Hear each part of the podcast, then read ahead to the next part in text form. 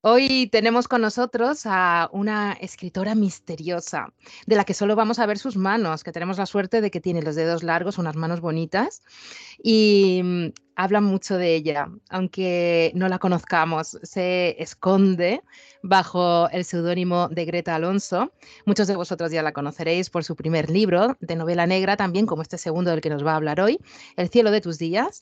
Y hoy nos presenta precisamente La Dama y la Muerte, publicado con la editorial Planeta.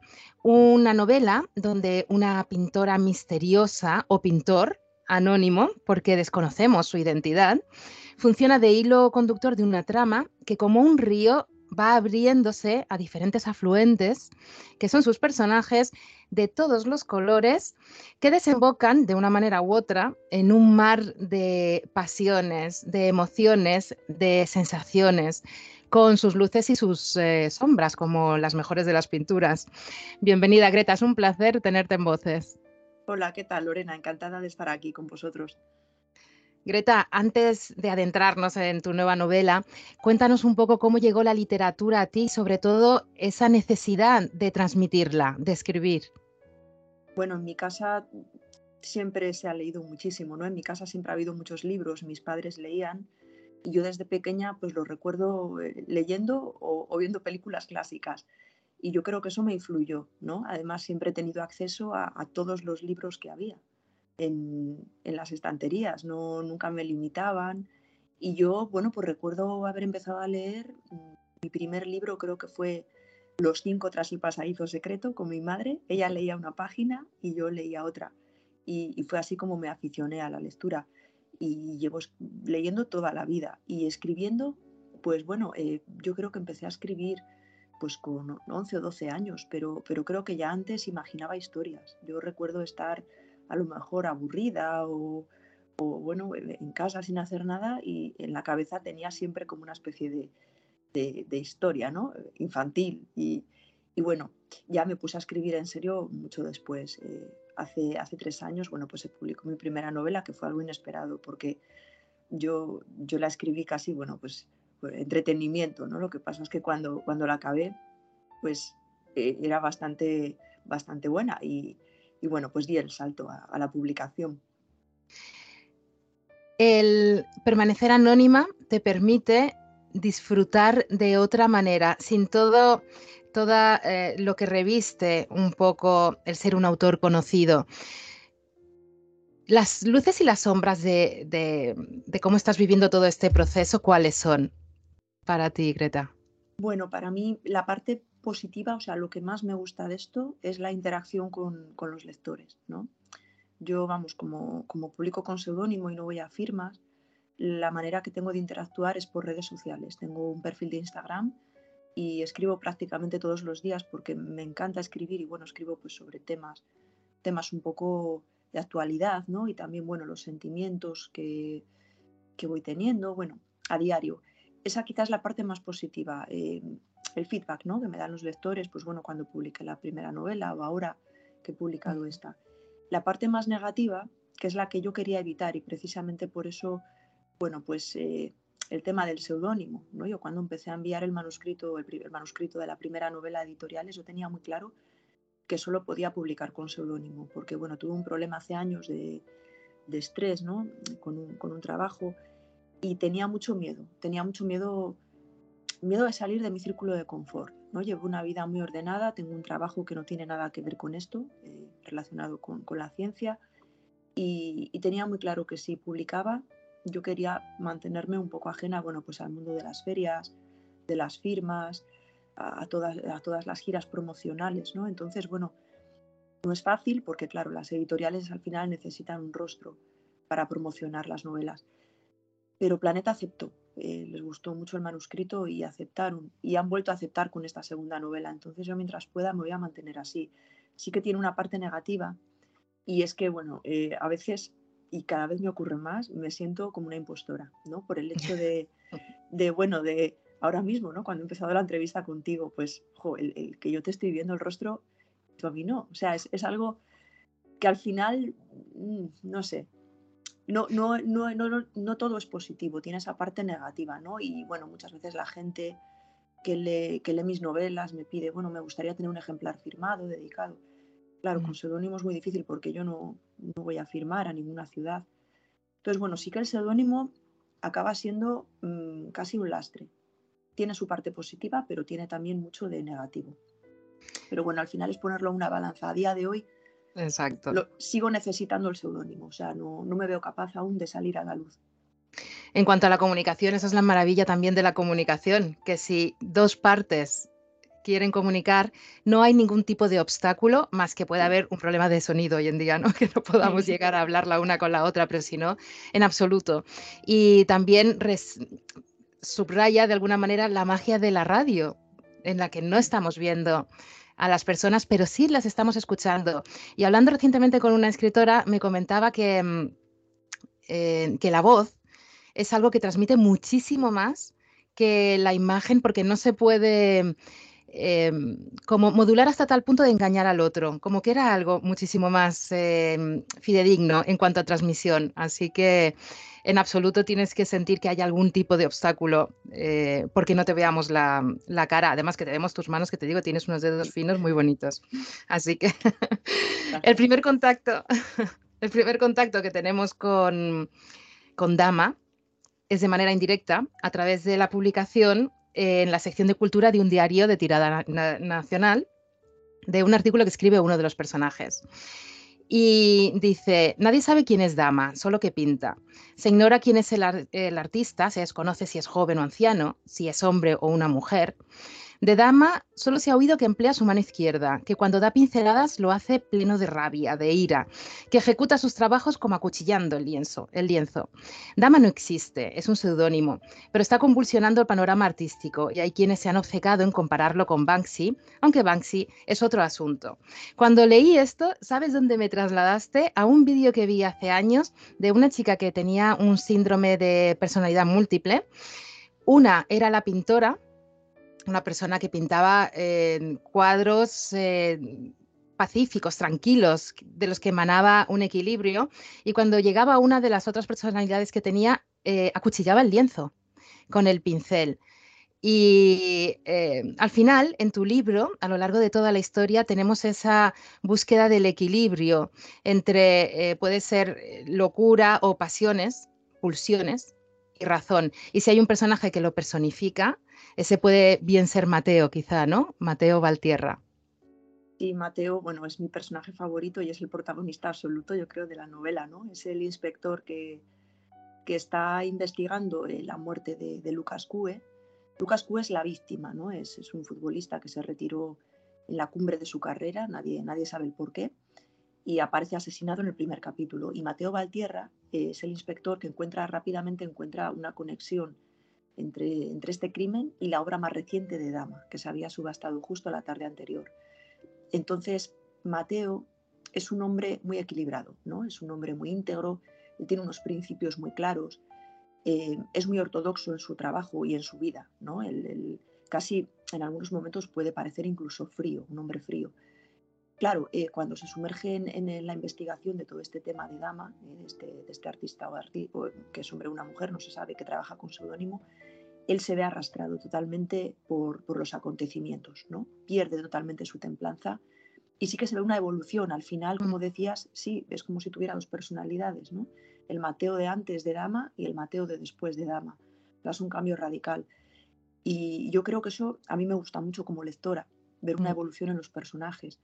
Y quería hacerlo también como autora, ¿no? que no sean planos, que al final los acontecimientos, bueno, pues de alguna manera eh, afecten a, los personajes y les hagan cambiar. Y sí, yo creo que, que, al final con este personaje lo he conseguido, ¿no? Son casi como dos personas, el Mateo mm. del primer capítulo y el Mateo del epílogo final, que ya totalmente, bueno, pues eh, todos sus planes se han desbaratado, él que era tan calculador, que lo tenía todo tan medido, bueno, pues al final, eh, cuando inicio la novela, eh, he introducido una cita de, de Scott Fitzgerald, ¿no? que dice, muéstrame un héroe y te escribe una tragedia. Al final, eh, cuando la novela comienza, Mateo es un héroe, ¿no? En su barrio obrero todo el mundo lo admira, casi como si fuera todopoderoso, ¿no? Todo el mundo, bueno, pues intenta que, les ayude a resolver sus problemas. Y cuando acaba la novela, bueno, pues al final la tragedia eh, acabado devorándolo, ¿no? Entonces yo creo que, es un personaje maravilloso. Yo creo que Totalmente. Podemos ver también cierta analogía con un artista atormentado. Eh, o esa evolución que hemos visto en algunos artistas, como puede ser Goya, es el primero que se me viene a la mente, pero un principio de contención hasta que llega un momento por circunstancias de la vida en la que se desata eh, esa contención y muestra algo que, supera probablemente a la primera versión. Sí, yo creo que en realidad todos llevamos dentro varias versiones ¿no? de nosotros mismos. Están ahí encapsuladas ¿no? y a lo mejor no eclosionan porque no se dan las circunstancias. ¿no? Mm. Eh, está ahí latente y claro, uno no sabe de lo que es capaz hasta que no se enfrenta pues, a, determinados hechos de la vida, ¿no? No sabemos por dónde nos va a llevar la vida. Y, yo creo que no nos conocemos ni a nosotros mismos. Leí una vez, me llamó mucho la atención, que cada persona son cuatro personas, ¿no? Em, tú eres lo que sabes de ti mismo y lo que los demás saben de ti. Luego hay una parte de ti que solo la ven los demás, tú mismo no eres capaz de percibirla. Hay otra parte que solo la conoces tú, está oculta a los demás, y hay una cuarta parte que esa no la conocen ni los demás ni tú mismo. Entonces, esa parte, que quizá es una parte desconocida para todos, yo creo que es la que puede surgir en determinadas condiciones. No sabemos dónde nos va a poner la vida, ¿no? qué tragedia nos va a arrastrar. Es un tema que del que también hablo en la novela, ¿no? por medio de un personaje que es Bianca de Arvide. En un momento, en un capítulo, ella comenta, bueno, Bianca de Arvide es, es psiquiatra, y ella comenta, bueno, que en la vida se nos prepara para lo ordinario, ¿no? Todos estamos capacitados, bueno, pues para, para alimentarnos, para, para asearnos, para manejarnos en, el mundo social, para interactuar con los demás. pero, claro, realmente para lo más importante nadie nos ha entrenado. Y ella dice, ¿qué ocurre cuando llega la tragedia? Cuando llega el golpe, ¿no? Porque va a llegar a todos, al fin y al cabo, a lo largo de la vida nos va a arrastrar algún, algún acontecimiento, va a haber algún acontecimiento que nos va a golpear con fuerza, algo inesperado, que se sale de la rutina. Para eso nadie nos prepara, no estamos preparados. Y nadie sabe cómo va a actuar en esas circunstancias.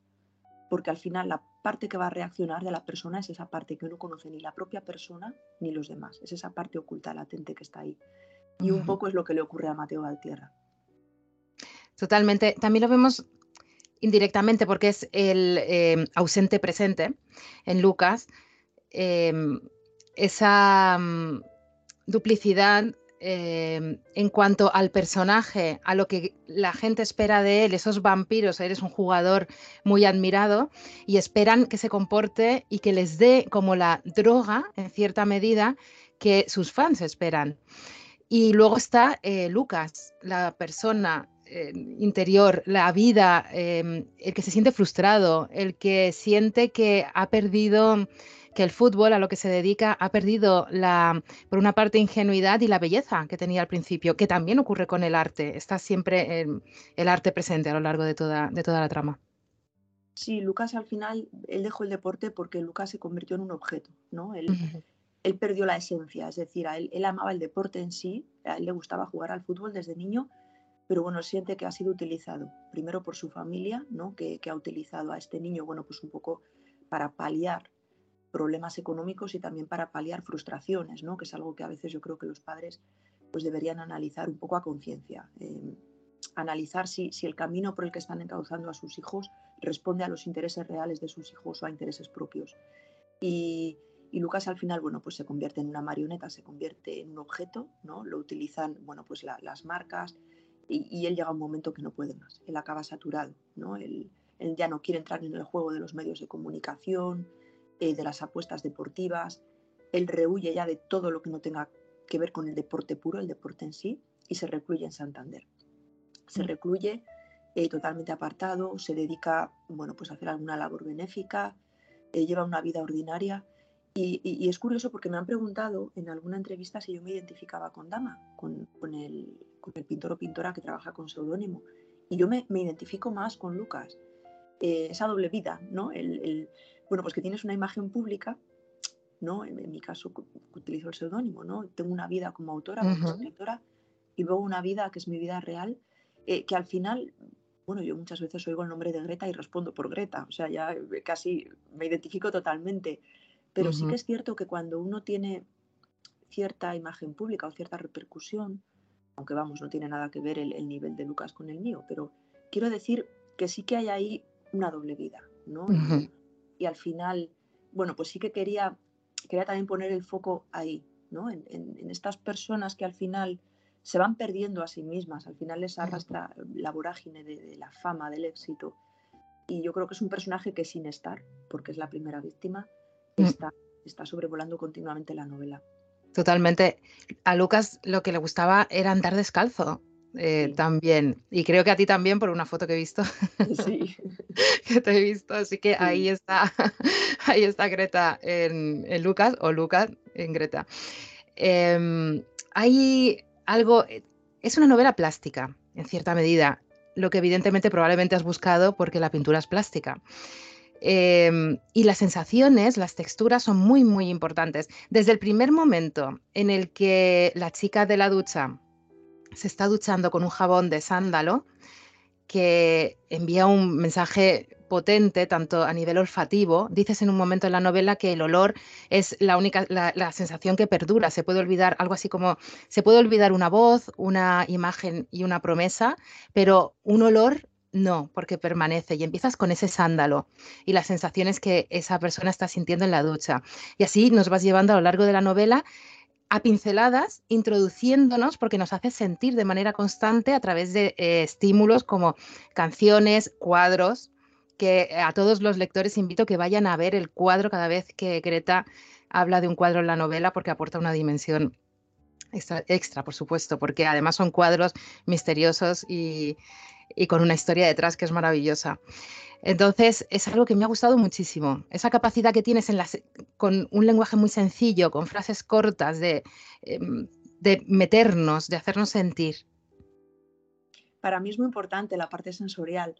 Me comentaba en redes sociales una lectora el otro día que le gustó mucho. Hay, un momento determinado que un personaje em, llega, llega a la casa de sus padres, ¿no? Es Jorge del Cerro, el juez Llega a casa de sus padres, sus padres ya han muerto hace años y utiliza una toalla para secarse.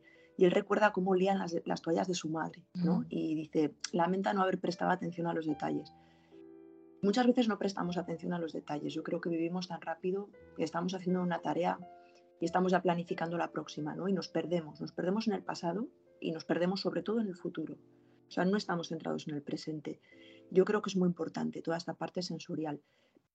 Es una novela policíaca y muchas veces yo leo muchísima novela de todo tipo. Em, cuando leo una novela policíaca veo que me falta eso, esa parte. ¿no? Quizá los personajes eh, que, pues igual son muy planos o que, o que le, falta, le falta esa parte ambiental, ¿no? del clima, del paisaje, de los olores, de los sonidos.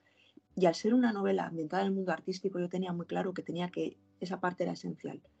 Mm. No solo el documentarme, bueno, pues como dices, en, en, las obras de arte, ¿no? Me he tenido que documentar muchísimo sobre el tema de la restauración de obras artísticas, porque bueno, algún capítulo se desarrolla en, talleres de restauración del Prado, sobre el tema de las subastas, em, las obras incautadas por los nazis, ¿no? incautaron más de 16.000 obras, eh, la subasta de Lucerna que hicieron en Suiza, bueno, muchísima documentación, pero no quería perder esa parte, esa parte sensorial. Eh, para mí era importante. Jorge, eh, cuando va a ver a Mario, acaricia el musgo y se te queda impregnado esa sensación. Tanto el sándalo como el musgo, eh, como la toalla, son sensaciones pacíficas antes de una tormenta. Entonces juegas también a prepararnos, ¿no? En ese sentido, o a sorprendernos de, después. Totalmente. Hay algo que me ha encantado, casi lo tenemos que dejar, qué pena, porque es súper interesante, pero bueno, ya tendremos ocasión de hablar. Hablas de, pues hablando de estas sensaciones de la restauración, hay un personaje también muy, muy interesante que es Judith, que es restauradora, que es la técnica frente a eh, la pasión o el don ¿no? que puede existir en Dama y la técnica de Judith, que hay una especie de frustración quizá. Y dice, bueno, están hablando de, qué va a hacer con ese retablo absolutamente maravilloso de la redención, el tríptico, que es, eh, es, es maravilloso. Y dice, ¿y luego volveréis a barnizarlo? Y dice, sí, con resina damar. Es más cara que la sintética si nos llega en forma de piedras, de lágrimas del árbol del que procede. Sorea, árbol que llora, Aquí se trabaja con ella desde los 80, desde que vino John Bradley. Qué, qué preciosa imagen. Sí, bueno, eso al final eh, se trabaja así en el Prado, ¿eh? desde que se restauraron las meninas en los años 80, que vino este, este restaurador de Estados Unidos, se empezó a trabajar con este tipo de, resina, ¿eh? con la resina de amar. Y bueno, esos son datos técnicos al final que he ido recabando, he tenido que leer muchísimo, he tenido que ver muchísimo, muchísimos documentales. Ese, ese tríptico, el de la redención, se está ahora mismo restaurando en, el Prado. hay parece que lo vivas. Hay un documental, yo creo que se emitió en la 2 hace ya tiempo y, sí, que, quería, vamos, ceñirme cuanto, cuanto más a la realidad, ¿no? Y sí, he tenido que hacer una búsqueda, bueno, pues como digo, pues en temas de, subastas, ¿no? Eh, pues se habla de alguna subasta como, como una que hubo en Christie's. Eh, se, subastó el Salvator Mundi de Leonardo por 600 millones de dólares y después corrió el rumor de que era falso, ¿no? Después de que lo hubiera adquirido un príncipe saudita. Eh, bueno, hablo de cuadros destruidos, las novias de Klimt, ¿no? que, mm. que ardió en 1945 en un castillo de Austria. En la novela reaparece, ahí me he tomado una licencia literaria porque ese cuadro no ha reaparecido, está destruido en teoría. En principio. Ha sido apasionante la investigación, la verdad que... Pero bueno, al mismo tiempo he tenido que ser muy cauta, ¿no? Porque no quería hacer un libro demasiado pesado y farragoso en temas artísticos. O sea, yo no quería perder de vista que se trataba de una novela policíaca y que era prioritario el tema de la investigación, investigación forense, policial, eh, policía científica, eso no, quería perderlo de vista, porque a veces sí que, sí que cuando se escriben novelas tan ambiciosas yo creo que se corre ese peligro, ¿no?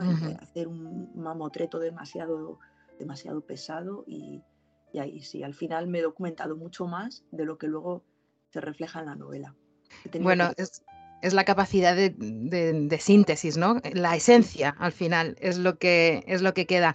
Es una novela policíaca muy interesante porque lo, vivimos en primera, toda la investigación en primera persona, porque utilizas la primera persona y es algo también que nos hace ir descubriendo con el investigador. Eh, te tengo que dejar volar hacia otras tierras. Ha sido un placer hablar contigo. Es eh, muy estimulante tu novela. Y solo, antes nada, en un minutito. ¿Cuál es el espacio de todos los espacios que has utilizado en los que se eh, integran los personajes o, los o el espacio cobra importancia por el personaje y viceversa, se retroalimentan, tanto inventados como reales? ¿Cuál es el que se ha pegado a tu piel? Yo creo que ha sido Terán, en el Valle de Cahuérniga, en Cantabria. Es un pueblito em, que no está muy alejado de la civilización porque está muy cerca de la autopista 8. Pero una vez que estoy allí, es como si estuviera en el fin del mundo. Es un pueblo con casonas de piedra, musgo en las tapias, como decías antes, eh, los sonidos, el olor, todo. Eh, un lugar impresionante. Y recomiendo a todo el mundo que, lo visite. Pues apuntamos tu recomendación. Muchísimas gracias, gracias, Greta. Ha sido genial tenerte. Gracias, Lorena. Un saludo. Un saludo.